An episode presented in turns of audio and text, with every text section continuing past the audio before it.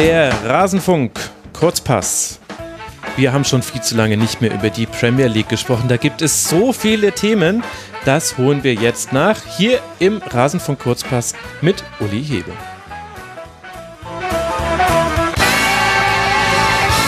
Ich begrüße euch, liebe Hörerinnen und Hörer, und ich begrüße Uli Hebel von Click und Rush und natürlich von Sky und The Zone. Hallo Uli. Ich schließe mich an. Hallo Hörende. Hallo Max. Schön, dass du hier bist. Weißt du, die wievielte Ausgabe des Kurzpasses es ist? Oh, es muss jetzt eine Runde sein. Oder du hast, ja, du hast ja, es extra ja, für mich zur Nummer 23 werden lassen. Nein, nein. nein, es ist die Nummer 200, die wir gerade zusammen wow. aufnehmen. Ja. Und da habe ich mir doch was ganz Besonderes ausgedacht, nämlich, dass wir jetzt mal das nachholen, was in den letzten Wochen aus organisatorischen Gründen und Krankheitsgründen und alle möglichen Gründe kamen da zusammen nicht geklappt hat, nämlich, dass wir mal über die Premier League sprechen. Da haben wir ein Füllhorn an Themen. Deswegen will ich gar nicht jetzt noch vorlabern, sondern fange direkt an. Uli, lass uns mal zuerst beginnen mit dem Verkauf von Chelsea. Roman Abramowitsch hat sich antizipierend dessen, was angesichts des Kriegs von Russland gegen die Ukraine passieren würde, von Chelsea getrennt. Es läuft jetzt schon die Bieterrunde an neue Käufer. Es gab harte Sanktionen, die auch Chelsea betroffen hätten. Die wurden jetzt schon ein bisschen gelockert. Also es sieht jetzt nach dem, was ich gelesen habe, nicht mehr so aus, als müsste man im, äh, im sechs Sitzer zum nächsten Champions League-Spiel in Madrid reisen. Wie ist denn der aktuelle Stand bei Chelsea?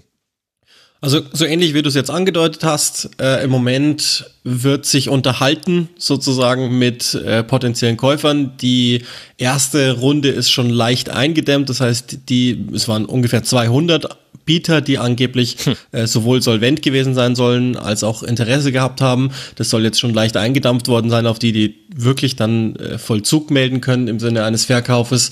Das ist jetzt im Moment der Stand der Dinge, dass man da noch sondiert, was das Richtige ist. Aber, und das ist auch schon durchgesickert, Roman Abramowitsch wünscht sich in etwa, sofern er noch was wünschen darf, äh, einen Verkaufswert von rund drei Milliarden Pfund und es scheint in diese Richtung zu gehen. Ich bin nach wie vor etwas skeptisch, ob das Angebot, das aus Saudi-Arabien gekommen sein soll, von einem Konsortium, das keine Nähe haben soll zum Start. So ist es vermeldet worden vor circa eineinhalb Wochen in etwa und die sollen von sich aus 3,7 Milliarden geboten haben.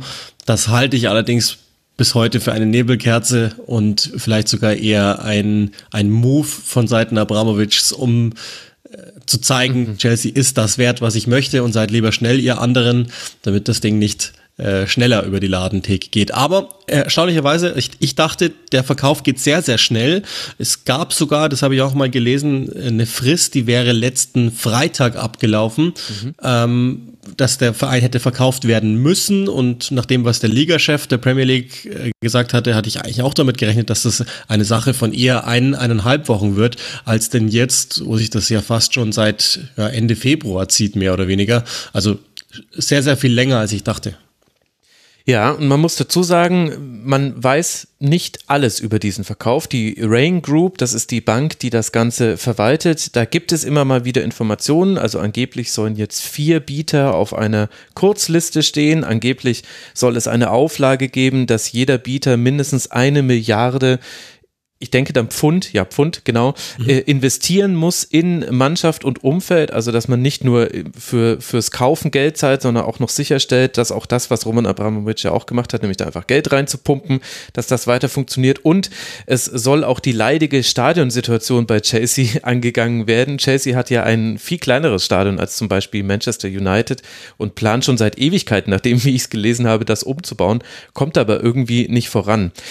Aber lass noch mal kurz einen Schritt zurücktreten, bevor wir vielleicht auch kurz über die Namen sprechen, die da so im, in der Verlosung gerade sind für diesen Verkauf. Wie bewertest du das denn jetzt mit ein bisschen Abstand? Also äh, dieser Krieg in der Ukraine, der hat ja ganz viele Dinge verändert, unsere Welt erschüttert, kann man so sagen. Und eben auch jetzt letztlich zu diesem Verkauf geführt, bei dem ich aber das Gefühl habe, es gibt so ein komisches Zwischending. Also gegenüber Russland positionieren sich viele Europäerinnen und Europäer sehr eindeutig. Es gibt ja auch einen klaren Aggressor in diesem Krieg. Es ist sehr, sehr klar, wer da wen angegriffen hat. In UK wird es schon ein bisschen schwieriger. Die Sanktionen auf politischer Seite sind nicht ganz so einheitlich, würde ich sagen, wie jetzt zum Beispiel die auf europäischer oder US-amerikanischer Seite. Und ich habe ein bisschen den Eindruck, dass das auch im Verhältnis zu Roman Abramowitsch der Fall ist. Und zwar nicht nur bei Chelsea-Fans. Würdest du da zustimmen? Ja, das ist so. Also ich glaube, man, man muss sich ähm, darüber im Klaren sein. Ich hatte mir die Liste mal angesehen von ähm, Russen in äh, UK, die sanktioniert werden. Ich glaube 204 Namen umfassend, müsste ich jetzt nochmal nachschauen, dass ich eine Lüge, aber der mit Abstand öffentlich bekannteste ist Roman Abramowitsch und das ist genauso gemeint, dass an ihm ein Exempel statuiert wird. Boris Johnson hat wenig andere Dinge getan in seinen nicht immer unpopulistischen Reden, als sich Roman Abramowitsch persönlich vorzuknöpfen. Und das ist ein Symbol, das das die, das Parlament permanent nach außen schicken wollte. Und insofern ist das ja gelungen, weil ich muss ehrlicherweise sagen, die Sanktionen, die Chelsea auferlegt bekommen hat, zunächst vom, von United Kingdom, später dann ja auch äh, von, von der EU, die finde ich schon durchaus nicht undrastisch. Ich hätte auch fast gar nicht damit gerechnet, dass die so ausfallen. Das war natürlich auch da erst einmal in der Härte arg symbolisch. Es ist dann schon vieles, wie du es ja auch schon gesagt hast, wieder so leicht marginalisiert worden, aber wirklich auch nur leicht. Also es ist nach wie vor nicht so, dass beispielsweise ein, ein Spieler seinen Vertrag verlängern dürfte. Und es gibt einige Auslaufende in dem Team. Deswegen ähm, muss ich schon sagen, dass das ähm, einerseits kann man das als, als hart und Symbolpolitik verurteilen, andererseits ist das Zeichen, was gemacht werden sollte seitens des Parlaments, finde ich, mhm. durchaus angekommen. Nämlich, wer Business macht mit Chelsea, macht Business mit Roman Abramowitsch, macht Business mit dem Kreml. Ist vielleicht der letzte Schritt ist vielleicht nicht so sehr zulässig. Da gab es ja auch Zweifel darüber, ob, ob Abramowitsch wirklich noch Kontakte in den Kreml unterhält. Es ist inzwischen so sagt man per Video bewiesen, dass dem so ist. Ähm, und, und auch in der jüngeren Vergangenheit Abramowitsch sehr wohl noch Kontakt hatte äh, zu, zu Putin. Vormals, glaube ich, ist es bekannt und da muss man auch nicht mehr drüber diskutieren. Und trotzdem ist dieses Zeichen, so wie es da ist, eins, das ich nachvollziehen kann. Man könnte jetzt natürlich noch ausweitend darüber sprechen, ob man sich nicht in anderen Krisengebieten und mit deren ähm, Kapitalgebern auch so verhalten müsste, aber das würde wahrscheinlich ähm, fußballerisches Sportliches überschreiten. Ja. Da kommt man auch ganz schnell in Argumentationsmuster rein, die dann auch wegführen vom eigentlichen Problem, auch wenn äh, die Argumentation dennoch äh, legitim ist. Aber ich glaube auch, dass uns das jetzt hier an dieser Stelle zu weit führt. Also zu den Sanktionen, falls ihr das nicht mitbekommen habt, liebe Hörerinnen und Hörer, da hat zum Beispiel ursprünglich auch dazu gehört, Chelsea durfte von einem auf den nächsten Moment äh, keine Tickets mehr verkaufen, kein Merchandising mehr verkaufen. Es war gar nicht klar, wie man seine Personalkosten im laufenden Monat begleichen würde. Das wurde dann gelöst und unter anderem gab es eine 20.000 Pfund Obergrenze für Auswärtsfahrten. Also mehr darf das ganze Team und äh, der ganze Staff nicht ausgeben, um eben eine, eine Auswärtsreise zu organisieren. Wenn ich das richtig mitbekommen habe, wurde aber unter anderem dieser Punkt dann gelockert geht jetzt dann aber vielleicht auch ins Detail. Lass uns kurz über die Namen sprechen, die so kursieren. Wie gesagt, man muss das mit einer gewissen Vorsicht genießen, denn äh, zum einen hat die verwaltende Bank da die Hand drauf, zum anderen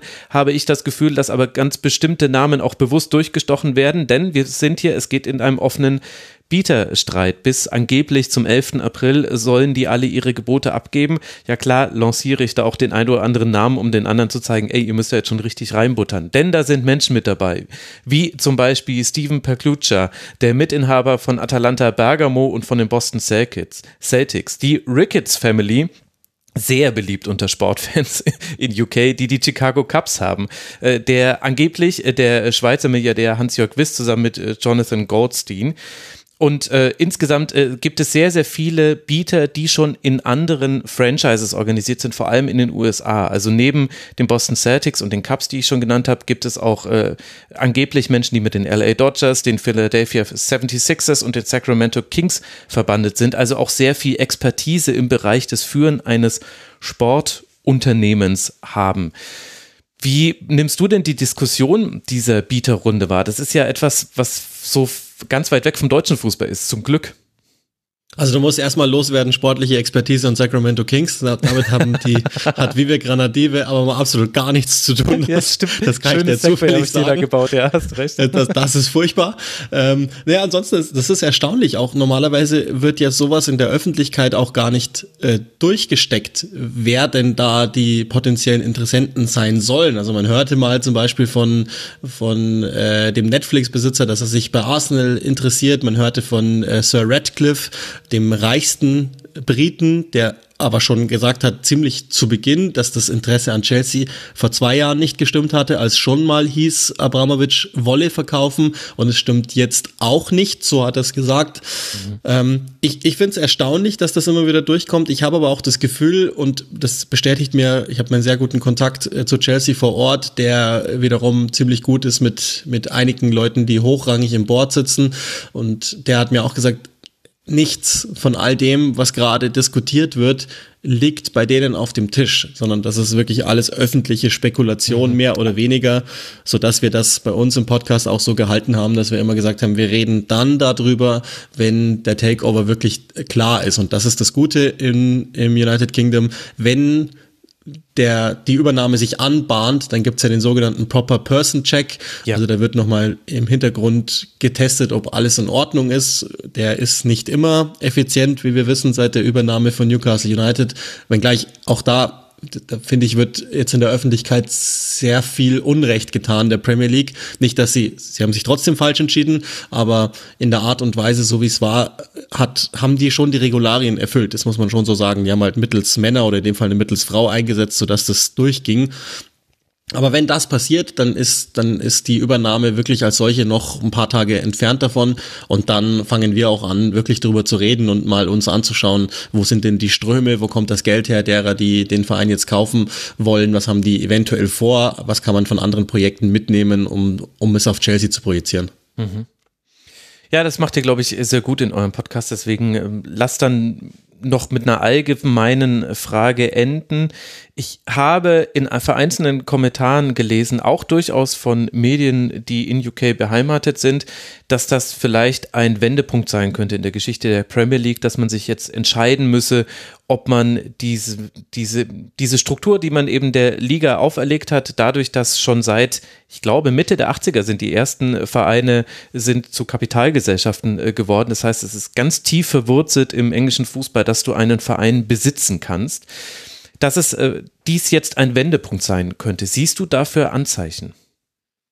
Ja, ich, ich hoffe es auch auf eine Weise. Also es ist, es ist immer schwierig und ich finde, an der Personalie Abramovic kann man das sehr, sehr gut festmachen, weil würde man, das kann man natürlich nicht, aber würde man Roman Abramovic ähm, danach bewerten, was er als sportlicher Anführer des Vereins FC Chelsea gemacht hat, und man müsste natürlich komplett vergessen, woher er das Geld hat, was nicht zulässig ist. Aber man würde das mal tun und sagt, er hat jetzt nur das Geld gehabt, dann ist er wahrscheinlich sogar der Vorzeigebesitzer.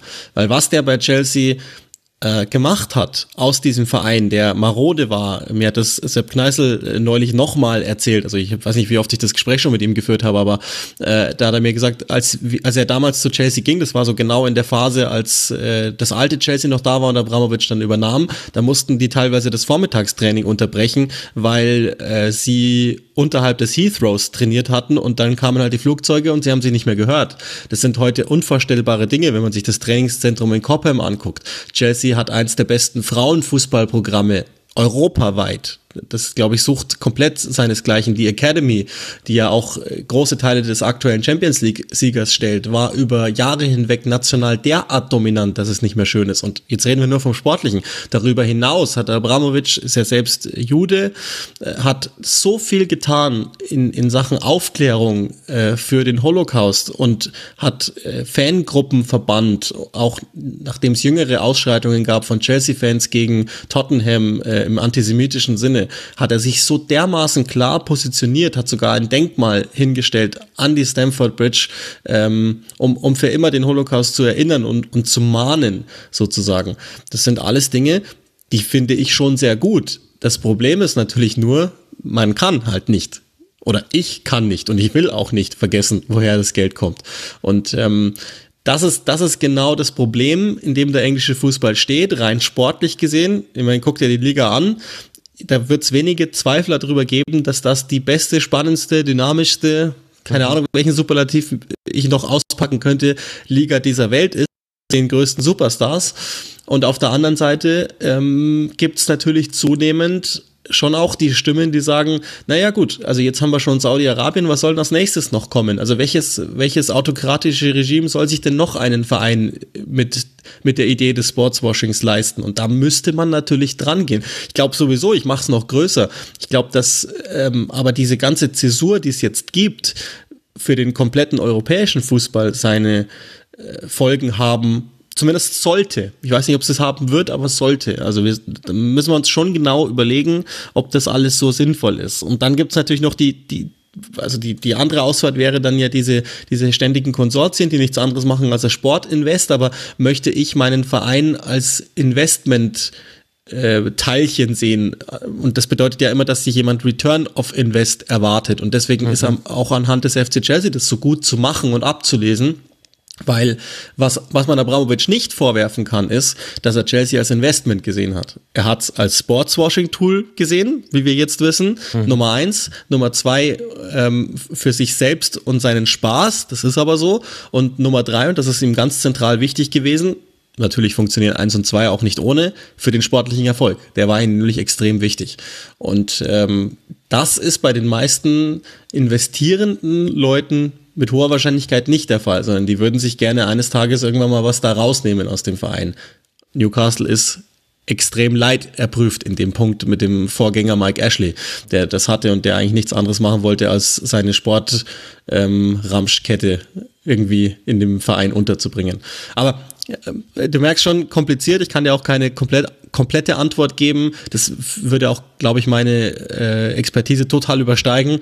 Aber ich habe schon das Gefühl, dass sich auch in UK was tut, tun muss und die Diskussion ist im Gange und da bin ich jetzt erstmal glücklich drüber.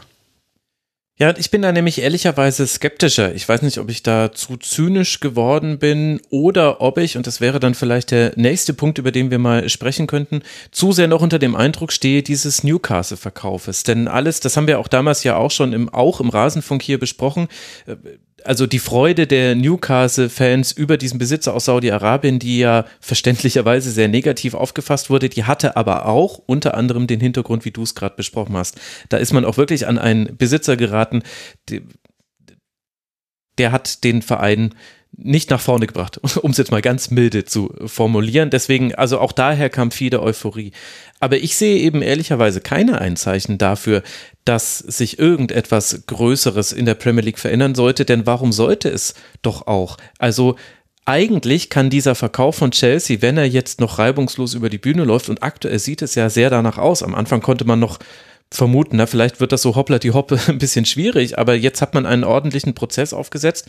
Ich denke, das wird eine als Verkaufsgeschichte, äh, äh, als Erfolgsgeschichte verkauft werden. Es wird der teuerste Sportverein der Welt sein, dann bis dato, der dann verkauft wird, der seinen Besitzer wechselt. Alles wird weiterlaufen. Es wird neue Projekte geben und deswegen sehe ich gar keine Anhaltspunkte für die Premier League da einzuhalten. Die hätte es wirklich nur gegeben bei Newcastle United, weil das ist für mich nochmal ein anderer Fall. Wir hatten, wir hatten es schon, dass Scheichtümer und Staaten sich engagieren im Sport, Katar bei PSG, dann hatten wir Abu Dhabi bei Manchester City.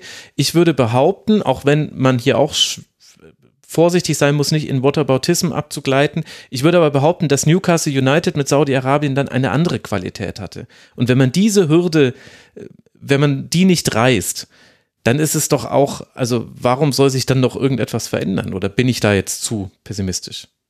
Nein, deine Argumentation ist schon richtig und nachvollziehbar. Ähm, ich ich glaube schon auch, dass letztlich das Sportliche ganz viel überlagert und ich, ich meine, ich habe ja nun mal dann auch beruflich viel mit England zu tun und, und äh, spreche ja durchaus auch, so versuche ich es wenigstens, vor jedem Spiel mit einem Anhänger oder Anhängerin äh, von jeweils der Mannschaft und, und das tue ich ja in England genauso wie in Deutschland. Und wenn ich mit denen spreche, dann kriege ich in England noch deutlicher als, als in Deutschland das Zeichen, lass uns das doch bitte trennen, wo das Geld herkommt. Aber das geht nicht.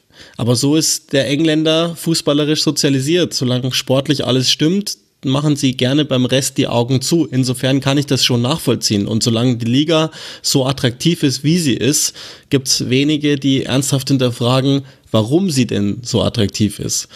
Und insofern Ja, ich kann, ich kann das schon nachvollziehen, dass, dass du pessimistisch bist, aber ich bin schon mal, ich bin jetzt erstmal glücklich, dass die Diskussion so entbrannt ist. Stärker, mhm. erstaunlicherweise, jetzt, ähm, als sie bei Newcastle seinerzeit geführt worden ist, jetzt mhm. in, in, diesem ganzen Chelsea-Konstrukt. Und darüber bin ich schon mal glücklich. Und in dem Fall ist vielleicht der Populismus der Regierung manchmal auch gar nicht so schlecht, weil er zumindest dafür sorgt, dass das jetzt tagelang dominant war. Auch für mhm. alle, die, die nicht wollten, dass, dass man Sport und, wie sie es nennen, Politik vermischt. Das, das dominante Thema, 14 Tage, vielleicht sogar länger, drei Wochen, auch auf sämtlichen Sport- und Sport-Only-Seiten mhm. war ausschließlich Chelsea, ja, die Sanktionen, der Krieg, ähm, Geldmachenschaften und dergleichen. Und das ist jetzt erstmal das, was ich begrüße. Mhm. Ob ich jetzt so weit gehen würde, dass ich, dass ich sage, dass, dass deshalb äh, Newcastle ebenfalls zum Verkauf gezwungen wird. Nein, würde ich denken, dass sowas in Zukunft nicht mehr passiert. Nein, aber ich hoffe zumindest, dass die Hemmschwellen etwas, äh, wie soll man sagen, alarmierter sind. Ja, gut, stimmt. Also nach vorne gerichtet könnte das eben eine Auswirkung haben. Da muss man auch aufpassen, nicht unfair zu werden, beziehungsweise zu oberflächlich zu sein. Also hätten wir vor einem Jahr eine Umfrage gestartet, wer ist der am kritischsten zu bewertende Investor in der Premier League, dann wäre bestimmt nicht Roman Abramovic auf Platz 1 rausgekommen. Niemals. Niemand von uns oder zumindest viele von uns hätten das nicht erwartet, wie sich das alles entwickelt. Und ich finde, das kann man dann auch Vereinen und äh, Entscheidern nicht zum Vorteil machen. Das bringt uns alle nicht weiter. Das hattest du, hattest du im Ernst nach dem Champions League Sieg auch nur eine Zeile darüber gelesen? Nein, eben nicht. Genau. Es war eher. Null, gar nicht. Äh, ich meine, das war ja schon damals 2012 so, dass es eher so das Ziel einer langen Reise war, die quasi mit, mit ihrem eigenen tragischen Höhepunkt äh, von John Terry, der ausrutscht beim Elfmeter in Moskau gegen Manchester United im Finale. Und das war ja quasi die Positivgeschichte zu der in den deutschen Medien erzählten Negativgeschichte zur Niederlage des FC Bayern, dass Chelsea da eben endlich seinen Champions League-Titel bekommen hat und dass auch Roman Abramovic endlich seinen Champions League-Titel bekommen hat. Das ist eben, genau, das ist das, was ich meine. Und äh, dennoch haben wir jetzt aber, äh, zumindest eventuell könnte es jetzt sein, dass diese Linie, rote Linie Saudi-Arabien, anders als in der Formel 1, nicht mehr überschritten wurde, zumindest beim Chelsea-Verkauf, dann lass mal noch bei Newcastle United bleiben. Sportlich gesehen hat sich das jetzt wieder beruhigt. Man ist der Abstiegszone entflohen, man hat jetzt 31 Punkte, 9 Punkte Vorsprung auf Watford. Das sieht alles sehr gesettelt aus. Wie hat sich denn deiner Meinung nach die Diskussion rund um Newcastle United verändert in den letzten Monaten? Ist es noch so kritisch wie damals bei der Übernahme? Gar nicht, im Gegenteil. Und das, da wird es dann richtig hässlich. Es war, gab ja jetzt jüngstes Aufeinandertreffen von Newcastle und äh, Chelsea, ich glaube vor 14 Tagen in etwa. Und das ist ja, wenn wir so wollen, das Original Sportswashing-Projekt gegen das jüngste und wahrscheinlich sogar ähm, öffentlichste das, das war jetzt schwierig, das, das am, am meisten öffentlich diskutierte. So. Ja, sehr gut. Und im Vorfeld, das hat es, glaube ich, ganz gut abgebildet, im Vorfeld dieser Partie hat ähm, ein Journalist, der öfter dabei ist und der sich durchaus auch schwierigen Themen annimmt, einen Monolog vor einer Frage an Thomas Tuchel, der ja alles erklären muss im Moment. Ähm, muss ja auch so sein, weil es darf ja gar kein anderer sprechen bei Jesse. Ähm, hat die Frage gestellt, ob man denn jetzt mit Blick darauf schon sagen kann, naja, Newcastle ist doch eigentlich gar nicht so schlimm. Und daran sieht man, dass das voll funktioniert hat. Die lehnen sich im Moment einfach zurück in Newcastle und denken sich, je länger das geht mit Chelsea und je mehr da eine Sau durchs Dorf getrieben wird und dann wird ja nicht ganz oft sachlich diskutiert, sondern werden ja ganz viele Dinge dämonisiert und, und dann gibt's gibt's ähm, diese eine Richtung, in, in die das geht und dann wird das verteufelt und dann wird nur noch auf Chelsea rumgehackt und plötzlich peu à peu wird Newcastle so zu einem, hm. ja, mein Gott, naja, gut, mhm. führen ja wenigstens keinen Krieg. Also ist natürlich auch nenne, nur die halbe Wahrheit, aber. Ich nenne es den Hoffenheim-Effekt. Mit dem Moment, ja. in dem Leipzig in die Bundesliga kam, gab ja, es ein in genau. Anführungszeichen größeres genau. Übel. Ja, genau, ganz genau, ganz genau. Und das könnte man jetzt auch auf weltpolitisch, also das kannst, kannst du ja in der Rassismusforschung auch immer nochmal sehen. Ähm, in dem Moment, mhm. wo, wo die die ähm, der, der ganze IS-Staat gekommen ist, hatten es die dunkelhäutigen Menschen nicht mehr so schwierig. Also jetzt mal ganz salopp formuliert, ich möchte es jetzt nicht, nicht zu groß machen, aber war, also so, so Banane das klingt. Aber ja, so ist das. In, in, in dem Fall, dass Newcastle fast davon kommt im Moment und sich einfach nur denkt, ja gut, läuft ja. Also solange, solange das Regime sich da jetzt erstmal zurückhält, das tun sie, die sportlichen Schlagzeilen dominieren, insofern wenigstens regional bei Newcastle, mhm. dass sie aus dem Gröbsten raus sind. Ähm, das heißt, erste Erfolge im Sportswashing, ja, stellen sich ein. Es wird auch immer funktionieren, Sportswashing, weil Sport ist etwas, das wir für Eskapismus nutzen. Wir gucken ja nicht Sport, weil wir sagen, so, jetzt wollen wir uns aber hier mal richtig nochmal äh, kognitiv äh, mit etwas auseinandersetzen, sondern wir gucken es ja aus anderen Gründen, zumindest viele von uns. Also du jetzt vielleicht ein bisschen anders als, als der Rest der Welt. Du wirst da immer kognitiv mitdenken und analysieren. Es ist ja auch dein Beruf. Aber allein deshalb wird immer das, äh, das sportliche Abschneiden wird immer über alles äh, seinen Schatten und aber auch seinen Lichtstrahl so werfen, dass andere Dinge dann dagegen ausnivelliert werden. Ich glaube, das ist eine Tatsache. Ja, es macht es auch schwierig, weil gerade jetzt auch bei Newcastle ähm, oder auch bei Chelsea ist das ist genau das Gleiche. Ich bin ja, wenn ich kommentiere, zum Beispiel auch den, den Hörerinnen und Hörern oder Zuschauerinnen und Zuschauer auch verpflichtet. Ich kann ja nicht Mhm. Ich versuche das immer unterzubringen und äh, ich glaube auch, dass, dass diese Überforderung durchaus auch wichtig ist und dass, dass die das letztlich auch wollen. Nur ich kann jetzt nicht bei jedem Tor beispielsweise von Newcastle sagen, das Tor war gut.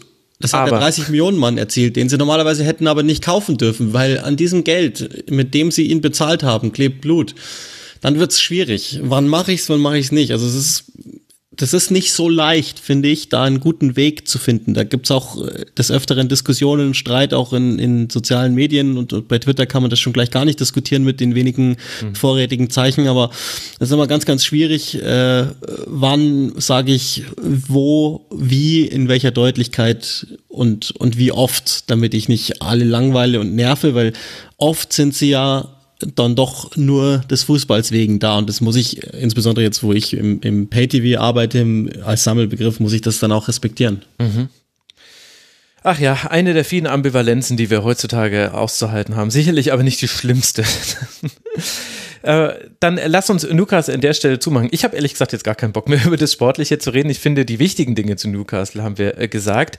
Worüber wir erschreckend wenig gesprochen haben, bis fast gar nicht bisher im Rasenfunk, war Ralf Rangnick bei Manchester United. Darüber würde ich gerne als nächstes bei dir sprechen. Jetzt switchen wir thematische jetzt aber dann doch ins Sportliche hinein. Ich gucke mir einfach mal die Tabelle an, die aktuelle nach 29, beziehungsweise manche Mannschaften haben auch 30 Spiele, ein paar auch noch 27 es ist ein bisschen zerfleddert in der Premier League, aber 29 ist so die Top-Spitzengruppe, da haben die meisten 29 Spiele. Da liegt Manchester United auf Rang 6 mit 50 Punkten, hat ein Punkt Rückstand auf Tottenham auf 5, hat vier Punkte Rückstand auf die Champions League Plätze und ist in der Champions League äh, nicht so wirklich gut weitergekommen. Man hat sich gegen Atletico ein 0 zu 1 eingehandelt in typischer Atletico-Manier, wo man dann auch positive Dinge über United sagen kann, aber am Ende steht eben dann, dass man, ich glaube, jetzt das fünfte Jahr in Folge keinen Titel wird gewinnen können, wenn wir mal ein Wunder in der Premier League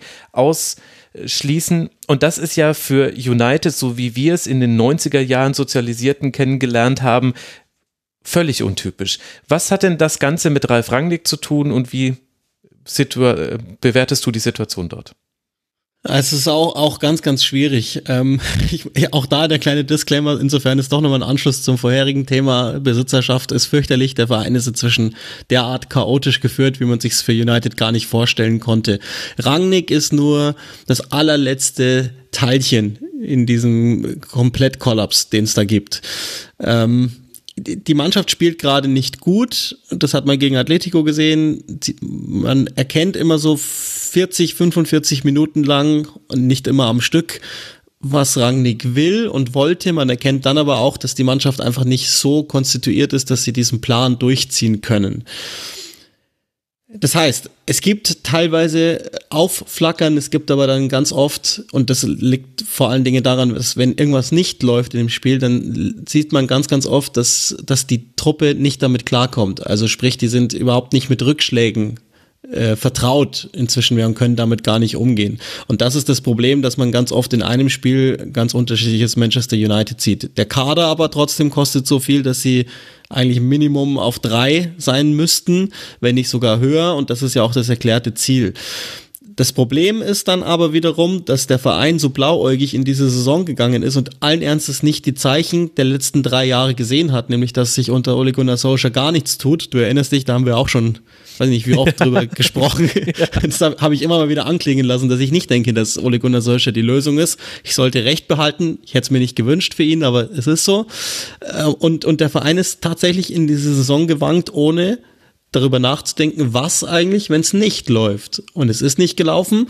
Und dann haben sie äh, gezeigt, wie stümperhaft sie sind, haben dann immerhin Ralf Rangnick ausgegraben, dümpeln aber jetzt auch schon wieder seit drei Monaten rum, um einen neuen Trainer zu installieren. Indes weiß Ralf Rangnick noch nicht mal genau, wie dieser Posten aussehen wird, den er in beratender Funktion nach der Saison haben soll und ob er überhaupt helfen soll, den neuen Trainer auszuwählen. Da ist natürlich auch einiges an Vertrauen flöten gegangen, weil die dachten, sie holen sich den deutschen Marcelo Bielsa und gehen jetzt ähm, nochmal an Chelsea ran, Richtung Platz drei. So ist es auch nicht gekommen. Dafür hat dieses Team viel zu sehr strukturelle Probleme und ist taktisch derart verwahrlost gewesen, dass Rangnick gar nichts machen kann. Und das macht die Gesamtgemengelage da echt unangenehm. Und dann gibt's noch ein paar einzelne Spieler, die schwierig sind ähm, im Haushalt und, und das macht's dann für Rangnick auch wahnsinnig frustrierend. Also ich bin immer mal wieder im Kontakt mit ihm und seinem Team. Ähm, ich glaube, der hatte schon einfachere Aufgaben. Es war ihm klar, aber es ist, glaube ich, nochmal komplizierter geworden, als, als er sich das, dessen vorher bewusst war. Gibt es noch eine Realität in diesem Universum, also nicht in irgendeinem Paralleluniversum, in der Ralf Rangnick Trainer bleibt bei United? Kann ich mir schwer vorstellen. Also es natürlich, wenn sie jetzt gar nicht weitermachen und wirklich gar nicht ihre Leute kriegen würden, dann dann gäbe es das, aber die die Wahrscheinlichkeit würde ich bei irgendwo zwei, drei Prozent ansiedeln. Ich kann es mir schwer vorstellen. Er hat keine Akzeptanz im, im Umfeld äh, bei, bei den Legenden, die bei United durchaus immer eine Rolle spielen und die sich ja schon lautstark die ganze Zeit gegen ihn aussprechen. In der Mannschaft ist es so, so. Es gibt welche, die finden ihn ganz gut. Es gibt welche, und das sind die traditionell etwas mächtigeren, die eher denken, es müsste jemand anders sein. Und der Verein als solcher denkt sowieso, dass sie einen ganz, ganz großen Namen brauchen. Und die suchen ja immer noch äh, bornierterweise den neuen Sir Alex Ferguson. Das heißt, ich kann mir das schwer vorstellen, dass sie mit, mit Ralf Rangnick äh, in den 60ern jetzt nochmal mittelfristig gehen. Vielleicht wäre das aber auch gar nicht das Richtige, das muss man so ehrlich sagen, weil mhm. ähm, der würde das jetzt noch ein Jahr machen und dann würdest du ja nur noch Zeit gewinnen. Und das ist ja sowieso schon total unwürdig gewesen. Das hatte ich jetzt mal unabhängig von der, von der Inamtsnahme Rangnicks, die ich nachvollziehen konnte und die ich auch gut fand und die auch bis zu gewissen Punkten funktioniert aus meiner Sicht. Aber Darüber hinaus äh, habe ich das nicht verstanden, dass United einen Interimstrainer nimmt. Mhm. Wo genau wollen die hin? Und, und das hat ja auch an sich das Zeichen gesendet, die Saison 21, 22 ist uns egal, ja. ob sie es wollten oder nicht. Und das ist, das ist genau gar nicht, was Manchester United tun würde in der Regel. Aber dieser Verein, so wie, wie, du hast das ja auch eingeleitet, so wie wir ihn kennen, da müssen wir uns verabschieden, das ist er nicht mehr. Das ist inzwischen ein, ein Kapitalmonstrum, ja, aber nicht mehr der Verein. Ja, das ist schon irre. Und dabei vergisst man ja auch, dass ja auch Sir Alex Ferguson nicht hochdekoriert zu United kam. Kam er nicht direkt von Aberdeen?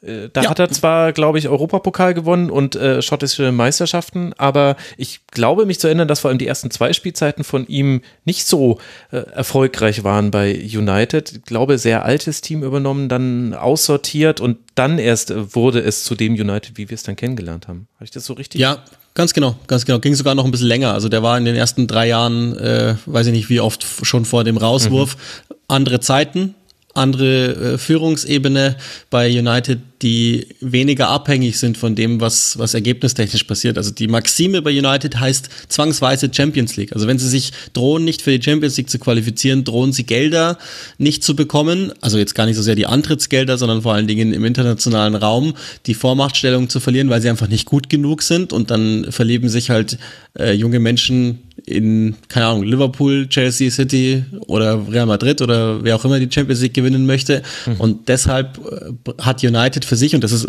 also das interpretiere ich nicht, sondern das ist vor zweieinhalb Jahren oder drei Jahren im Investor Call gefallen vom jetzt geschiedenen Chief Executive Ed Woodward, dass er gesagt hat, solange wir in der Champions League spielen, ist alles fein. Wenn nicht, dann werden die richtig planlos aktivistisch und das haben wir jetzt oder das erleben wir jetzt eigentlich gerade bei Rangnick das zweite Mal, dass sie völlig planlos und willenlos umherirren.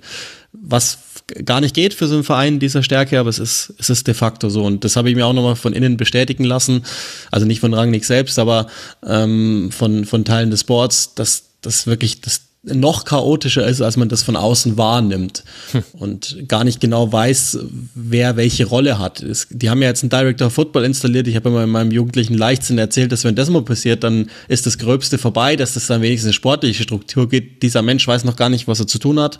Dann gibt es noch einen technischen Direktor, der zwischen Co-Trainer und, und Sportdirektor ein paar Aufgaben übernimmt, aber auch nicht richtig. Und äh, das zieht sich noch weiter bis in die Executive-Positionen rein und das ist natürlich so gar nicht gar nicht darstellbar für einen Verein dieser Größe. Es ist ja durchaus bemerkenswert, wenn man sich die Premier League, wenn man jetzt das größere Fenster aufzieht, dann sieht man das so ab ähm, Mitte der 2000er Jahre, also so ab 2004, 2005, dann ging das richtig los, dass im Grunde das Champions League Halbfinale äh, manchmal fast komplett, also 2007, 2008 war nur Barca noch mit äh, drin. Ansonsten waren das nur Premier League Vereine. Also die Dominanz Englands, die es schon mal äh, Ende der 70er gab, dann durch die Heiselkatastrophe natürlich unterbrochen wurde. Dann hat sich Italien an diese Stelle gesetzt. Die 90er waren dann ein lustiges Jahrzehnt. Da, da durften viele mal, also Roter Stern Belgrad, genauso wie Ajax Amsterdam, genauso wie AC Milan. Und dann zu den 2000ern mit den großen Geldverträgen, äh, die, die eben nochmal andere Dimensionen hatten als der Vorsprung, den die Premier League eh schon immer hatte. Dann begann eigentlich die englische Dominanz. Und im Grunde leben wir auch noch in diesen Zeiten. Das sehen wir, also da muss man sich jetzt ja nur aktuell angucken, wer wo spielt. Ich habe aber den Eindruck, dass Manchester United den letzten Schritt, den die Premier League gegangen ist, verpasst hat. Nämlich, wenn ich mir angucke, was ist bei Liverpool passiert, was ist bei Manchester City passiert, was ist auch bei Chelsea passiert, dann war das, dass man nicht nur die besten Spieler hatte, sondern dass man auch die, das beste Funktionsteam hatte. Also gute Trainer, gutes Scouting, gute ErnährungswissenschaftlerInnen und so weiter und so fort. Kann es sein, dass Manchester United einfach in der Zeit stehen geblieben ist und deswegen überholt wurde? Ja, das ist die Hypothek aus der ganzen Sir Alex Ferguson Zeit, der natürlich alles auf seine traditionelle Weise Ende 80er, Anfang 90er gelöst hat. Er konnte das alles so bedienen, hat aber ein Feld übergeben, das nur er so bedienen konnte. Das heißt, ähm, dann, da, seinerzeit, das darf man auch nie vergessen, es ist in David Gill, der Chief Executive gegangen, der den Verein ebenfalls sehr, sehr gut im Griff hatte. Und dann kamen eben mit Richard Arnold und David Moyes zwei das ist natürlich völlig unzulässig, nur die zwei zu nennen, aber zwei, die, die den Laden schmeißen mussten und die kamen gar nicht damit klar. Äh, und ja, das, das ist schon so, dass, dass das auch zum großen Teil daran lag. Und man muss schon auch sagen, dass, dass United sich entwickelt hat, auch unter Solskjaer. Das möchte ich nicht wegwischen. Das ist schon so. Nur andere entwickeln sich schneller, besser und progressiver. Und das ist, das ist eben der, der große Unterschied, dass an anderen Orten ähm, auch schneller verworfen wird, wenn etwas nicht funktioniert. Siehe Arsenal, das hat jetzt drei, vier Jahre lang zur totalen Dürre geführt, aber im mhm. Moment sieht so aus, ja, sind wieder auf dem richtigen Weg. Und Ateta hat einfach fünf, sechs verschiedene Dinge da probiert, rein personell auch und so weiter. Und jetzt scheinen sie den Weg gefunden zu haben, der für sie funktioniert. Und das Fiese für United ist, von unten drängt ein Club wie Aston Villa aus der zweitgrößten City, also äh, City, Stadt in, in England, ähm, die, die, die auch investieren wollen, die sich mit Steven Gerrard jemanden geholt haben und die ein, ein Konsortium hinten dran haben, die mit den Milwaukee Bucks verflochten sind. Also da sind wir wieder bei, bei diesem Thema. Die, die meinen es ernst und die haben Know-how wie es ist, eine Franchise oder in dem Fall einen Verein zu führen. Und die machen ein paar ganz gute, clevere Dinge. Newcastle United mit, mit den Geldgebern und mit, mit diesen schier endlos äh, gefüllten Taschen, die werden auch von hinten drängen. Also äh, United sollte sich jetzt strategisch schon relativ schnell klar werden, wo wollen sie hin, wie wollen sie das machen und dann sollten sie auch mal dabei bleiben und nicht dann irgendwann wieder kehrt machen. Das, nicht, nicht, dass sie ein weiteres Mal die Entwicklung überholt. Das einzige Department, in dem sie keine Fehler gemacht haben, war das Marketing Department. Ja. Aber im Rest sind sie, sind sie einfach im Vergleich zu anderen Vereinen, haben die Europäisierung auch verpasst, sich entsprechend so aufzustellen, dass sie mit Sportdirektoren und Co. wirklich äh, konkurrenzfähig sind. Mhm. Ja, Manchester United wirklich ein ganz hervorragendes äh, Fallbeispiel, wenn man auch darüber sprechen möchte, wie sich im Bestfall aus Sicht jetzt des Vereins äh, Merchandising-Erfolg und Marketing-Erfolg, Sponsoren-Erfolg vom sportlichen äh, Erfolg entkoppeln kann. Die im Grunde sind sie ja seit mehreren Jahren nicht mehr der attraktivste englische Verein. In den Zahlen sieht man das immer noch nicht, aber auch das Römische Reich war irgendwann äh, in viele kleine Teile zerfallen. Das kann schon auch so einem Verein passieren. Ich finde, das hast du sehr gut skizziert mit dem, was da ja um United herum passiert. Du hast einen Namen genannt, da habe ich schon gezuckt und dachte mir, ach, da hat er mir jetzt wieder die nächste Überleitung gebaut, nämlich Arsenal. Arsenal ist bisher immer relativ zu kurz gekommen in den Kurzpässen, die wir so gemacht haben. Was glaube ich damit zu begründen ist, dass Arsenal oft nicht Fisch, nicht Fleisch war, und da spreche ich jetzt, glaube ich, über einen Zeitraum von zwei, drei Jahren vielleicht sogar schon. Jetzt allerdings hat man sich in die Champions League-Ränge hineingespielt und auch also eine sehr, sehr erfolgreiche Zeit hinter sich, nachdem es zwischenzeitlich äh, gar nicht so gut lief, man in verschiedenen Wettbewerben mehrere Niederlagen hat, gab es jetzt aus den letzten sieben Spielen sechs Siege.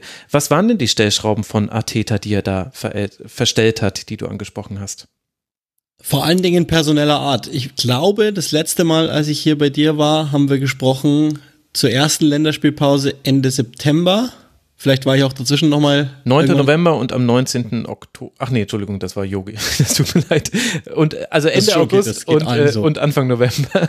Okay, Ende August, genau. Erste Länderspielpause, da haben wir über Arsenal ganz kurz gesprochen, noch am Ende.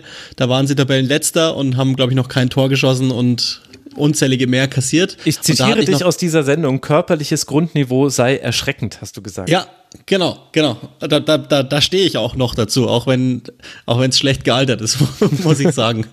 ähm, was seither passiert ist, ist ganz erstaunlich, dass Ateta in dieser Länderspielpause sich seinen Kader äh, nochmal ganz genau angesehen haben muss. Und er ist vorher einen Weg gegangen, immer mit erfahrenen Spielern zu, zu spielen und sich gedacht, er kann einen minimalistischen Fußball da einbauen, der ihm die Ergebnisse bringt. Das hat monatelang funktioniert, dann hat es ein paar Monate lang wieder überhaupt nicht funktioniert und dann hat es wieder monatelang okay funktioniert, sodass ich auch immer nicht genau wusste, ist er die Lösung? Ist er das Problem? Ist er die Lösung? Ist er das Problem? Und in dieser Länderspielpause hat, muss er derart klar für sich gesagt haben, okay, Nein, das ist, so funktioniert's nicht. Sie haben dann ja auch nochmal ordentlich investiert und haben, das ist sehr auffällig, junge Spieler geholt, die Potenzial haben. Und er spielt inzwischen fast ausschließlich mit diesen jungen Spielern. Lacazette ist jetzt der Kapitän nach dem Abgang Aubameyangs, den er einfach hat er einfach gecuttet, klipp und klar, gesagt, ne, ist zu alt, ist zu teuer, den will ich hier nicht mehr. Dass, dass der nicht so alt ist, merken wir jetzt auch gerade, aber so hat er es gemacht. Lacazette Vertrag ist immer noch nicht verlängert. Das ist der einzig äh, übrig gebliebene Alte, auf den er noch komplett setzt. Vielleicht kann man auch Granit Xhaka mit reinnehmen. Und ansonsten lässt er jetzt Fußball spielen mit ganz vielen jungen Leuten. Und das ist im Moment diese Dynamik, die Arsenal aufgenommen hat, die total Spaß macht. Es gibt kaum ein Team, das sich mehr lohnt anzugucken als Arsenal im Moment. Wenn, wenn äh, Saka, Oedegaard äh, loslegen, Fußball zu spielen, Emmitt Smith Rowe, das, das macht einen solchen Spaß, denen zuzusehen, weil die sich wirklich einfach so von Spiel zu Spiel spielen. Und das Gute ist, dass die Erwartungshaltung in den letzten drei, vier Jahren so korrigiert worden ist, dass bei Arsenal alle einfach nur sich freuen, dass sie wieder in Richtung Champions League Qualifikation gehen und noch genießen, dass die wieder eins der attraktivsten Teams des Landes stellen. Und das, das, das ist dies, das Schöne an diesem Prozess. Ateta hat einmal voll umgedacht von, ich gehe minimalistisch mit Alten auf, wir spielen jetzt fast überschwänglichen Fußball mit Jungen und scheint sich bestätigt zu fühlen und so geht jetzt das Transfergebaren weiter. Ist aber ehrlicherweise stark von einem Trainer, der ja auch im Job gelernt hat, das ist sein erster, dass der sich so hat anpassen können, und keine Angst hatte, sein Gesicht zu verlieren, das rechne ich ihm sehr, sehr hoch an. Mhm.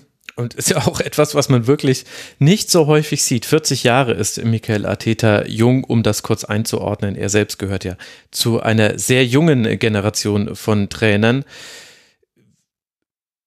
Ist das dann näher dran an dem, wie Arsene Wenger auch früher Arsenal äh, revolutioniert hat. Also wenn du sagst junge, talentierte Spieler, dann, dann klingt das nach Wenger. Wenn du jetzt allerdings sagst, äh, sehr schön anzusehender, ähm, dynamischer Fußball, dann schon nicht mehr so sehr. Und vielleicht darf man ja auch gar nicht immer den Fehler machen, dass man immer alles auf Wenger zurückbezieht bei Arsenal, nur weil er eben da so lange war. Aber ist das ein Vergleich, der deiner Meinung nach überhaupt noch eine Rolle spielt bei diesem Arsenal? Der, der spielt immer eine Rolle und Wenger sorgt auch dafür mit öffentlichen Äußerungen, dass es für immer eine Rolle spielen wird. Der Friedhelm Funkel des internationalen Weltfußballs. Eigentlich müssen wir aufhören, weil besser wird's nicht mehr. Das, das ist der treffende Vergleich, ja, ganz genau. Ähm, der, der auch übrigens zu jedem und allem was weiß, ne? Aber ähm, es ist es ist, es, die, es ist schon zulässig, das zu vergleichen auf einer Weise, weil ähm, beide auf ihre, auf ihre Art und Weise revolutioniert haben. Nur hat Ateta das sehr viel weniger im Alleingang gemacht als Wenger. Es waren aber auch andere Zeiten, möchte ich jetzt Wenger gar nicht vorwerfen. Und ähm, logischerweise muss Ateta sich sehr viel mehr den aktuellen Gegebenheiten anpassen. Also er ist jetzt nicht so sehr ein Vordenker, wie es Wenger seinerzeit war, als der Arsenal übernahm und wirklich eine Idee hatte vom Fußball, die bis dato in England einfach nicht bekannt war. Mhm. Ateta macht das schon mit vorrätigen Mitteln. Also der hat sich sehr, sehr stark angeguckt bei Guardiola unter anderem ein, einzelne Aspekte des Spiels rausgegriffen und ähm, das ging ja schon unter Emery los, dass Arsenal endlich so etwas hatte wie Pressing im, im System. Das war ja unter Wenger einfach nicht da. Die waren ja fußballerisch einfach äh, bei, in 1995 hängen geblieben. Das hat eine Zeit lang sehr, sehr gut funktioniert, aber es war halt nicht mehr State of the Art und damit waren sie auch fast gar nicht mehr konkurrenzfähig auf dem Niveau. Und das hat natürlich bei Ateta schon, äh, er ist schon sehr viel pragmatischer, sagen wir mal, und weniger romantisch als Wenger. Aber grundsätzlich die, die Bewegung als solche innerhalb des Vereins und ich habe so auch das Gefühl, in etwa die Stimmung, die seinerzeit unter Wenger erzeugt worden ist, ist jetzt schon auch die gleiche, weil wann immer ich mich mit Arsenal-Fans unterhalte, die sind in Deutschland auch, auch wirklich äh, da eben anhand dieser Zeiten ähm, ist, ist da wirklich eine große Fanbase erstellt worden, dann merkt man, die, die haben endlich wieder Freude dran. Das war jahrelang so, dass die in den Podcast Fragen reingeschickt haben, so, äh, Arsenal, und jetzt ist endlich wieder so, na, schaffen wir Champions League und ja. äh, wie, wie gut ist eigentlich Saka und oh, Ödegaard ist toll und wen können wir noch verpflichten, dass es besser wird. Also da ist irgendwie, da ist was entfacht worden und, und das genieße ich auch gerade sehr. Ich, das ist immer schön, wenn ich die im Dienstplan lese, das macht einfach großen Spaß. Ja, ja, das geht mir ganz genauso. Ich kenne auch ein paar Arsenal-Fans und äh, früher war das so, dass ich immer daran gesehen habe, dass Arsenal spielt, dass irgendjemand von ihnen geschrieben hat, da geht schon wieder los. Und dann haben sie entweder schon das 0 zu 1 kassiert oder standen kurz davor, weil sie wieder nicht gut waren und dann war das Spiel verloren, weil Arsenal nicht die Mannschaft war, die zurückgekommen ist. Und jetzt lese ich da andere Tweets und da kann ich, also da kann ich auch nicht so neutral sein, dass ich mich da nicht mit den Leuten mitfreue. Ganz liebe Grüße. Zum Beispiel an den Medispolis, falls ihr das hier hört. Freue ich mich immer, wenn ich das lese. Wir haben es ja schon äh, gemerkt, indirekt, ich äh, führe immer so ein bisschen Buch, was wir eigentlich schon so angesprochen haben im Rasen von Kurzpass. Und da habe ich notiert beim letzten Kurzpass, in dem der, die Premier League vorkam, am 18. Januar, dass damals Hendrik gesagt hat, Hendrik Buchheister, und das soll jetzt aber kein Shaming werden, definitiv nicht, aber er hat damals gesagt, dass die Meisterschaft entschieden sei, denn Manchester City war mit elf Punkten vorne und sie hatten keinerlei Aussetzer. Sie hatten zu diesem Zeitpunkt zwölf Spiele in Folge gewonnen, trotz Corona-Ausfällen, trotz Verletzungen. Also das war, also deswegen, damit möchte ich sagen, ich glaube, wir alle dachten damals, dass Manchester City sicher Meister wäre. Jetzt gucke ich auf die Tabelle, lieber Uli, und ich sehe ein Pünktchen. Ein Pünktchen zwischen Manchester und zwischen Liverpool. Was ist da bei diesen beiden Vereinen passiert? Warum gibt es jetzt wieder Meisterschaftsrennen?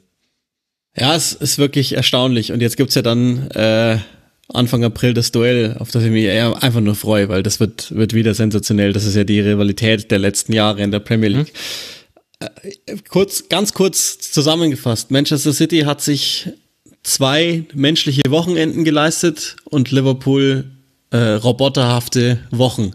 Das ist erstaunlich, was Liverpool gerade wieder tut. Es ist sowieso noch viel erstaunlicher, wenn man sich überlegt, woher die kommen aus dieser, aus dieser Krisensaison. Die, das war ja wirklich eine Krisensaison. Also das ist ja nicht, nicht übertrieben oder, oder boulevardisiert, sondern das war ja wirklich so, dass man das Gefühl hatte, oh, hier kracht alles zusammen mit den vielen Verletzten in der Innenverteidigung und, und dann diesen, diesen Heimspielwochen die, die es ja nie gab unter Klopp, in denen sie plötzlich alles automatisch verloren hatten. Nichts davon, nichts davon ist übrig geblieben. Im Gegenteil, es ist sogar fast eine Trotzbewegung draus geworden.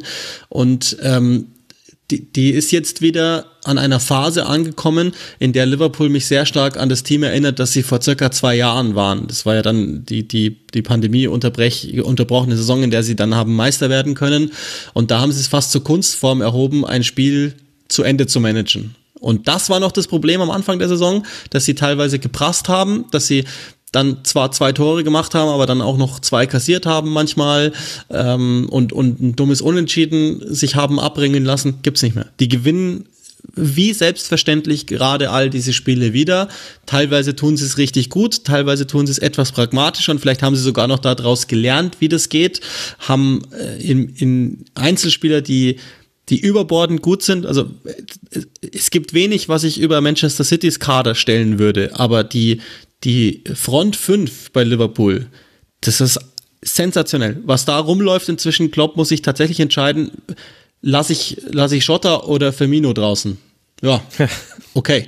Und dann hat er mit Luis Diaz noch jemanden verpflichten können, der ist ihm ja fast in den Schoß gefallen, ähm, weil Tottenham zu lange rumgemacht hat mit, mit der Ablösesumme, die haben die schön gedrückt und dann hat Liverpool zugegriffen, der, der einfach derart frischen Wind bringt, im wahrsten Sinne des Wortes. Sowohl wenn er mhm. von der Bank kommt, als auch, glaube ich, diesem gesamten Club, der ja auch in der Altersstruktur ziemlich ähnlich war, wenn man sich den Kader anguckte. Und dann, dann, haben, dann haben sie mit Konate jemanden verpflichtet, der voll eingeschlagen hat, nicht weil er sofort Stammspieler ist, sondern was viel wichtiger ist, wann immer er gebraucht wird, zeigt er sofort seine Leistung. Mhm. Thiago ist gerade auf einem Niveau, ähm, das, das ich so noch nicht gesehen hatte. Und deswegen ist Liverpool wieder extrem ernst zu nehmen im, im Kampf um die Meisterschaft. Und trotz dessen, dass ich nach wie vor denke, an einem normalen Tag ist City äh, immer noch das beste Team. Aber die zwei, die zählen schon zu den Top zwei bis drei in Europa, würde ich denken.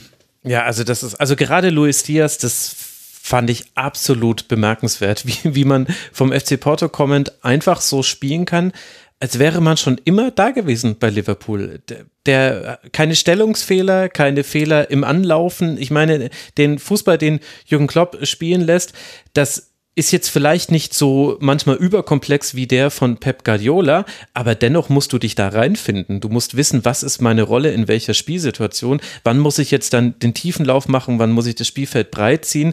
Gerade die Außenspiele sind da extrem wichtig. muss man ja nur mal sich angucken, was mit einem gewissen Trent Alexander-Arnold so passiert ist in den letzten Jahren, warum der auch so eine Rolle spielt, die er spielt bei Liverpool. Und Luis Diaz kommt da rein und spielt von Anfang an, als wäre der schon seit zwei Jahren dort. Das fand ich absolut beeindruckend konstant auf dem Temponiveau, das in der Premier League ja noch, mit ja. Verlaub ein total anderes ist als in Portugal.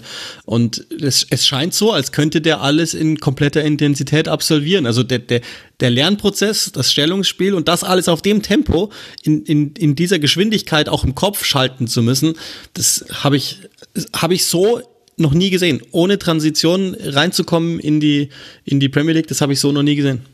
Das ist echt, äh, ja, es ist einfach wirklich faszinierend. Würdest du denn sagen, dass sich der Fußball, den Jürgen Klopp spielen lässt, verändert hat im Vergleich eben dann zu dieser Mannschaft von vor zwei Jahren? Ja, also der hat sich sicherlich schon etwas verändert. Da sind mehr spielerische Elemente drin, mehr Ball halten, je nachdem, wen er spielen lässt. Aber wenn Thiago spielt, das ist ja, glaube ich, es geht ja gar nicht anders, dass, dass das so ist. Ähm, Im Wesentlichen ist es aber schon noch die die Art und Weise, ähm, wie er vor zwei Jahren hat spielen lassen, also im, im, im Gesamtwesentlichen.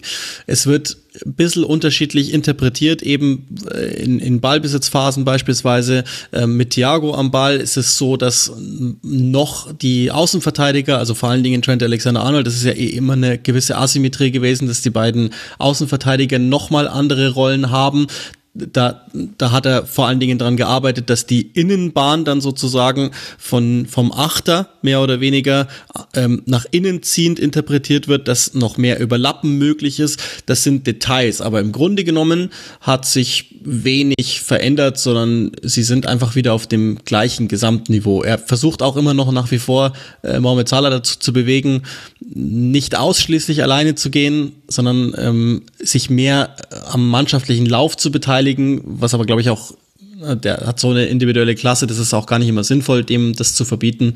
Ähm, das sind nach wie vor so die Dinge, an denen er arbeitet. Das sieht man mal besser, mal, mal schlechter, aber im Grunde genommen würde ich nicht sagen, dass sich viele, viele Dinge verändert haben im Vergleich zur Meistersaison. Das ist schon wirklich erstaunlich, weil man sagt ja, dass man sich im Fußball immer weiterentwickeln muss. Auf jede Entwicklung folgt eine Gegenentwicklung und die stellen sich dann blank. Aber Liverpool und sicher auch Manchester City, über die wir dann gleich noch ein paar Worte verlieren sollten, die haben sich auf einem solchen Niveau in ihrer Nische breit gemacht, dass dem im modernen Fußball im Grunde kein Kraut gewachsen ist. Also egal, ob du da jetzt ein Atletico dagegen stellst oder ob du da ein Barca dagegen stellst oder ob du mit PSG irgendwie versuchst, versuchst sie übers Tempo zu kriegen.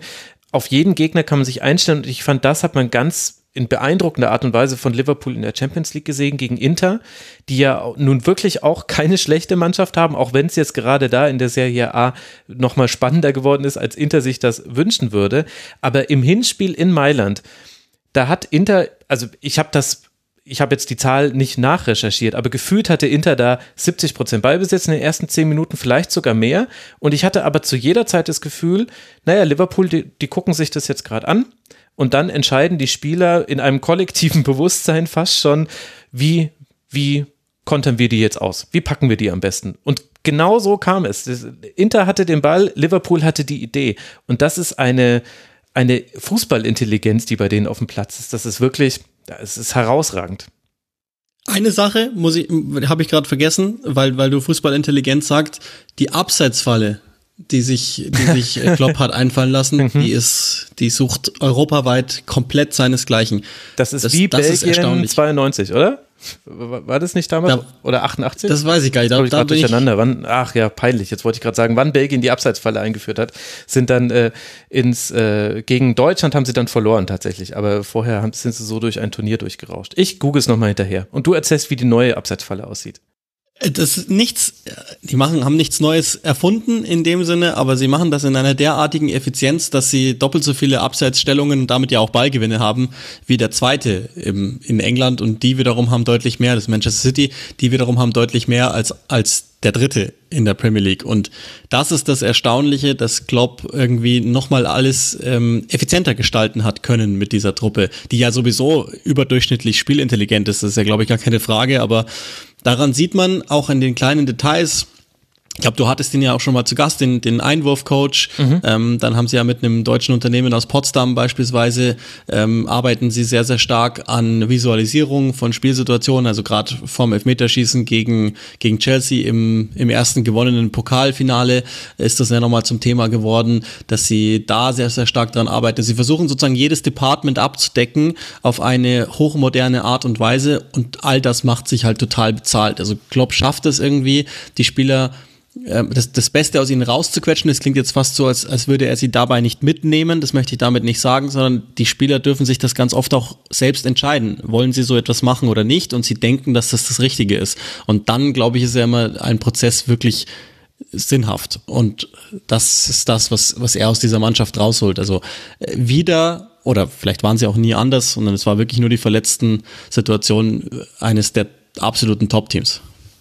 Die EM 1980 war es natürlich. Horst Rubisch hat ja da dann den Siegtreffer gemacht. Da hat Deutschland im Finale gegen Belgien gewonnen und Belgien hat eben die Abseitsfalle damals in den Weltfußball im Grunde hineingebracht. Da sind äh, reihenweise Gegner ins Abseits gegangen. Ich fand, dass äh, auch deshalb interessant, wie dominant Liverpool bei diesem taktischen Stilmittel ist, weil, wenn man möchte, ich weiß jetzt nicht, ob es da einen kausalen Zusammenhang gibt, aber zumindest einen temporären gibt es, halt mit der Einführung des VRA, wo diese Entscheidungen, die ja dann häufig auch sehr, sehr knapp sind bei dieser Abseitsstellung, die da, die Liverpool da heraufbeschwört, die werden eben überprüfbar. Und dadurch kannst du dir sicher sein, naja, wenn wir es gut ausführen, dann wird das auch gesehen. Es ist nicht so, dass der Linienrichter oder der Schiedsrichterassistent irgendwann müde wird, die Fahne zu heben, wo man früher manchmal das Gefühl hatte, dass so ab der, ab der achten Abseitsposition wird es dann dem Assistenten zu doof, immer zu glauben, es ist Abseits. Er hat seinen Augen vielleicht nicht mehr vertraut ich weiß nicht, ob es da einen Zusammenhang gibt, aber das war ein Gedanke, den ich schon ganz oft hatte. Und kurioserweise ist es auf der anderen Seite des Feldes aber auch so, dass Liverpool ganz, ganz häufig auch von ultra knappen Abseitsentscheidungen betroffen ist, wenn ihnen Tore weggenommen werden durch den VAR. Also Abseits und Liverpool ist irgendwie eine komplizierte Beziehung, aber eine fruchtbare Beziehung. Ja, es wäre mal ganz interessant. Ich müsste mal gucken, ob es dazu erhobene Daten gibt, wie oft sie äh, Abseits zugesprochen bekommen haben nach Videobeweis. Also sprich, wann ein Tor äh, aberkannt worden ist. Müs müsste ich tatsächlich mal gucken. Das weiß ich gar nicht. Soweit habe ich gar nicht gedacht. Da siehst du mal, mein Horizont endet dann an gewissen Stellen, aber Gott sei Dank habe ich dich. Nee, du hast ja, du hast ja 20 Vereine, auf die du dich konzentrieren kannst. Ich laber hier, hier, hier nur so ein bisschen rum und verwechsel einfach mal äh, die EM 1992 mit der EM von 1980. Also da würde ich jetzt mal mir gar keine Lorbeeren aufsetzen wollen. Lass uns aber dann an der Stelle noch über Manchester City sprechen. Du hast gesagt, sie haben sich menschliche Wochen geleistet wenn man da jetzt mit der deutschen Brille drauf guckt, dann könnte man auch böswillig sagen, naja, das ist halt das klassische, irgendwann äh, schaffen es die Menschen im äh, Guardiolaschen Maschinenfußball nicht mehr zu spielen wie Maschinen. Äh, ist das so einfach gedacht? Äh, Gab es noch andere Faktoren? Wie würdest du City bewerten im Vergleich mit Liverpool? Ja, es, es wäre ein bisschen einfacher. Also erstens, Ruben Dias fehlt, der alles organisiert hinten drin, das, das tut natürlich weh. Und dann ist das Muster immer erkennbar bei, in jedem Premier League-Spiel inzwischen, dass sich der Gegner einfach nur reinstellt hinten. Mhm. Und, und da hat City dann genauso wie alle anderen Teams, wenn das wirklich eine, ein Zehnerriegel ist, wie das Southampton zum Beispiel zweimal getan hat in der Saison, dann tut sich City halt auch schwer, ein Tor zu erzielen. Die, sie erspielen sich die Möglichkeiten, aber dann gibt's halt mal Tage, wo er nicht reinfällt. Also auch noch nicht mal so, dass sie arg viel verloren haben. Sie haben sich das gegen Tottenham geleistet, okay, das, das passiert irgendwann in dieser Liga in 29 Spielen, dass, dass man einmal verliert. Ähm, und ansonsten waren es halt äh, Unentschieden dieser Art, die, die passiert sind. Ich würde noch nicht großen Abrieb feststellen. Ich glaube, das hat man jetzt auch nochmal in der Champions League gesehen, dass die, mhm. die, die sind schon äh, drüber über dem Rest Europas an einem normalen Tag. Aber es gibt halt inzwischen diese, diese Machart von, von kleinen Gegnern, die sich hinten reinstellen und die ihnen dann wirklich, gegen Crystal Palace war es auch so, die denen einfach äh, verteidigungstechnisch so viel abverlangen, ja, und dann irgendwann gibt's automatisch mal einen Lauf und dann passiert's halt oder passiert's nicht. Aber ähm, das, das ist keine Krise oder wir sind noch nicht mal in der Nähe von, von irgendeinem besonderen Abrieb, sondern das ist gerade wieder das, was Guardiola ja in seiner gesamten Zeit als Trainer immer wieder hat feststellen müssen, für ganz kurze Zeit knackt jemand das, die, die Art und Weise, wie man gegen sie spielen muss. Ich mhm. glaube, das sind die Dinge, an denen er am meisten Spaß hat, weil dann er halt wieder was, um es zu umgehen. Und das werden wir auch in dieser Saison so erleben. Also ich habe nach wie vor, ich bin sehr gespannt auf dieses Spiel. Ich glaube, 10. April ist das 10. zwischen, April, zwischen genau. Liverpool und City. Ähm, ich bin sehr gespannt, wie es ausgehen wird, weil in dem Spiel traue ich durchaus Liverpool noch zu, dass dass sie sie schlagen, wenngleich auch da in den letzten äh, Spielen ja Guardiola immer vorne dran war. Ähm, ich würde aber trotzdem nach wie vor denken, dass City immer noch den Ticken besser ist, weil weil es immer noch, die haben, die haben wirklich auf, auf alles eine Antwort und es gibt gar nichts, was was die nicht mit dem die nicht umgehen können. Es dauert vielleicht halt nur manchmal eineinhalb Wochen, aber die muss man glaube ich auch so einem Team mal zugestehen. Ja, also das wird wirklich, das werden interessante Wochen. 10. April geht's los mit dem Spiel City gegen Liverpool in Manchester. Das Ganze ist ins Sandwich äh, eingepackt aus den Champions League Spielen. Da spielt Liverpool gegen Benfica und Manchester City tritt gegen Atletico Madrid an. Also Stichwort Mannschaften, die sich gut einmauern. Könnten wir vielleicht auch nochmal ein Fallbeispiel sehen. Und dann treffen diese beiden Teams aber noch einmal aufeinander, nämlich im FA Cup Halbfinale, auch wieder in Manchester. Also diesen direkten Vergleich, wir werden ihn gleich zweimal bekommen. Einmal wird er, könnte er die Meisterschaft entscheiden. Einmal wird er zumindest darüber schon mal entscheiden, wer ins Finale des FA Cup einzieht. Und zwischendurch müssen die beiden aber auch noch in der Champions League antreten. Also dieser berühmte heiße April, den wir bei den Top-Mannschaften dann eben immer sehen, er wird auch bei City und bei Liverpool auf jeden Fall zu beobachten sein. Im Grunde, wir müssen so langsam dann die Kurve kriegen, aber ich muss noch über ein emotionales Thema mit dir sprechen, Uli, und zwar allein für mich emotional. Ich habe, es ist jetzt nicht so, dass ich den größten Glauben an den Fußball habe, aber es gab nochmal einen Stich in mein Herz, und das war die Entlassung von Bielsa bei Leeds United. Jetzt springen wir thematisch ein bisschen. ich fand das, ja, also ich, es gibt ja immer Gründe für eine Trainerentlassung und äh, auch bei Leeds äh, lief es nicht gut. Aber kannst du es nachvollziehen, dass sich das eben aus diesen emotionalen Gründen mit der Geschichte von Leeds United, mit dem, was Marcelo Bielsa für diesen Verein getan hat, indem er sie endlich, endlich wieder in die Premier League geführt hat, dass ich damit meine Probleme hatte mit dieser Entlassung? Die hatte ich auch. Und ich glaube, äh, alle anderen auch. Weil man hatte das Gefühl, wenn irgendetwas reine Ergebnisse überdauern kann, dann ist es eine Geschichte wie diese von Bielsa und Leeds. Ich hatte genau dieselben Gedankengänge wie du. Auf der anderen Seite, wenn man sich dann mal lossagt von den Gefühlen und sich die Fakten angeguckt hatte, dann kam man schon irgendwie auch zu dem Ergebnis, ja, einerseits ist das das, was ich an Marcelo Bielsa so sehr geschätzt habe, fast verehrt habe, dass er einfach gesagt hat, nee, auf meine Art. Es gibt ja den berühmten Satz, wer, wer äh, den Plan B nimmt, der hat einfach nur nicht genügend Vertrauen in Plan A. Mhm. Und das ist irgendwie auf eine Weise dumm, auf eine andere Weise ist es so überzeugt und auch so überzeugend für mich gewesen, dass ich immer gehofft habe, dass Plan A wirklich funktioniert. Aber es gab diese Gegentorflut, die sie bekommen haben. Sie sahen wirklich teilweise richtig, richtig schlecht aus. Ähm, und, und da konnte ich es dann schon verstehen, dass sie haben reagieren müssen. Also wenn man wenn man sich von allen Emotionen lossagt, dann glaube ich, ist es nachvollziehbar aber mir ging's wie dir auch. Das war eine ganz, ganz, ganz besondere Zeit, die, die es gab. Auch die war am Ende ja gar nicht so lang. Aber mit diesem Aufstieg, mit der Art und Weise, wie Bielsa das gemacht hat, mit seiner komischen, kauzigen Art und auf der anderen Seite ist er trotzdem noch einnehmend gewesen und das hat in, den, so einen Typen wie ihn und diese Art und Weise, wie er diesen Verein geführt hat, die gab es ja in unserem Fußballkosmos so gar nicht mehr. Und deswegen hätte man sich, glaube ich, mhm. das, ich habe nichts, ich habe gar keine andere Stimme gelesen, gar nicht. Und das ist ja sehr, sehr selten. Das, ich glaube, jeder hätte sich gewünscht, dass es einfach weitergeht.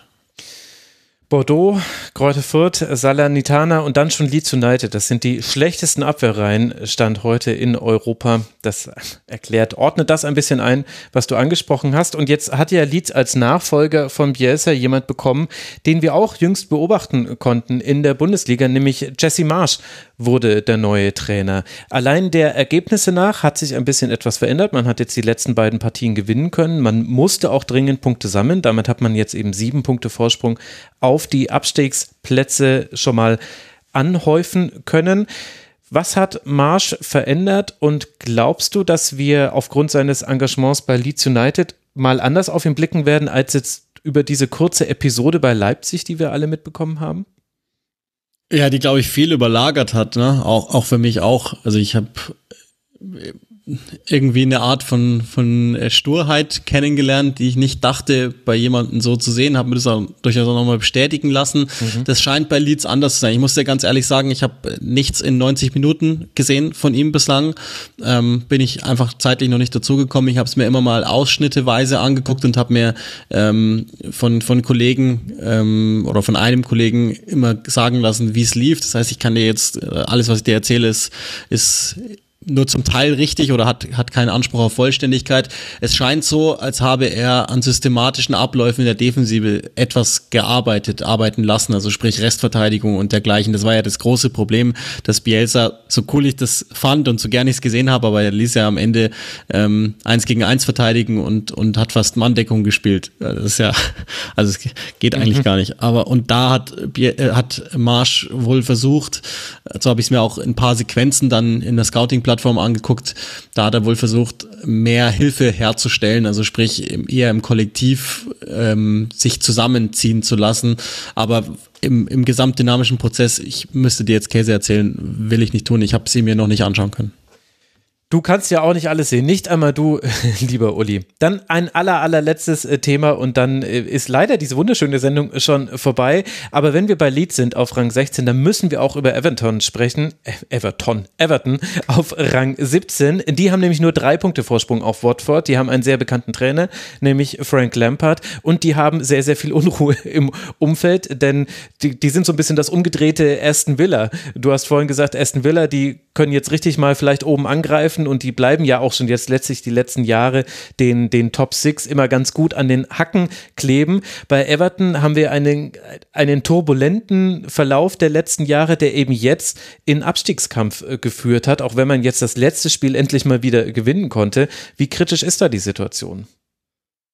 Äh, viel kritischer, als ich es zunächst angenommen habe, ehrlich gesagt. Also wenn es ein Äquivalent gibt zum HSV in Deutschland, dann ist oh. Everton, glaube ich, sehr passend. Mhm. Äh, auch da geht los, null Plan, hinter diesem Verein ist es ist ein Geldgeber, der, der sich einfach, der, der will einfach an die Big Six ran, egal wie, und der denkt, dass er das mit großen Namen schaffen kann. Da ist überhaupt gar keine Kontinuität auf dem Trainerposten, inzwischen auch nicht mehr auf dem Director Football Posten.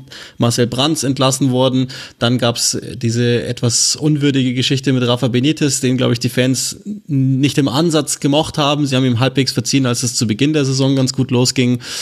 Dann äh, sind die Ergebnisse ausgeblieben in der Woche, in der Benitez entlassen worden ist, es der Publikumsliebling verkauft worden, Luca Digne, weil er Streit hatte mit Benitez. Am Ende der Woche wird Benitez entlassen.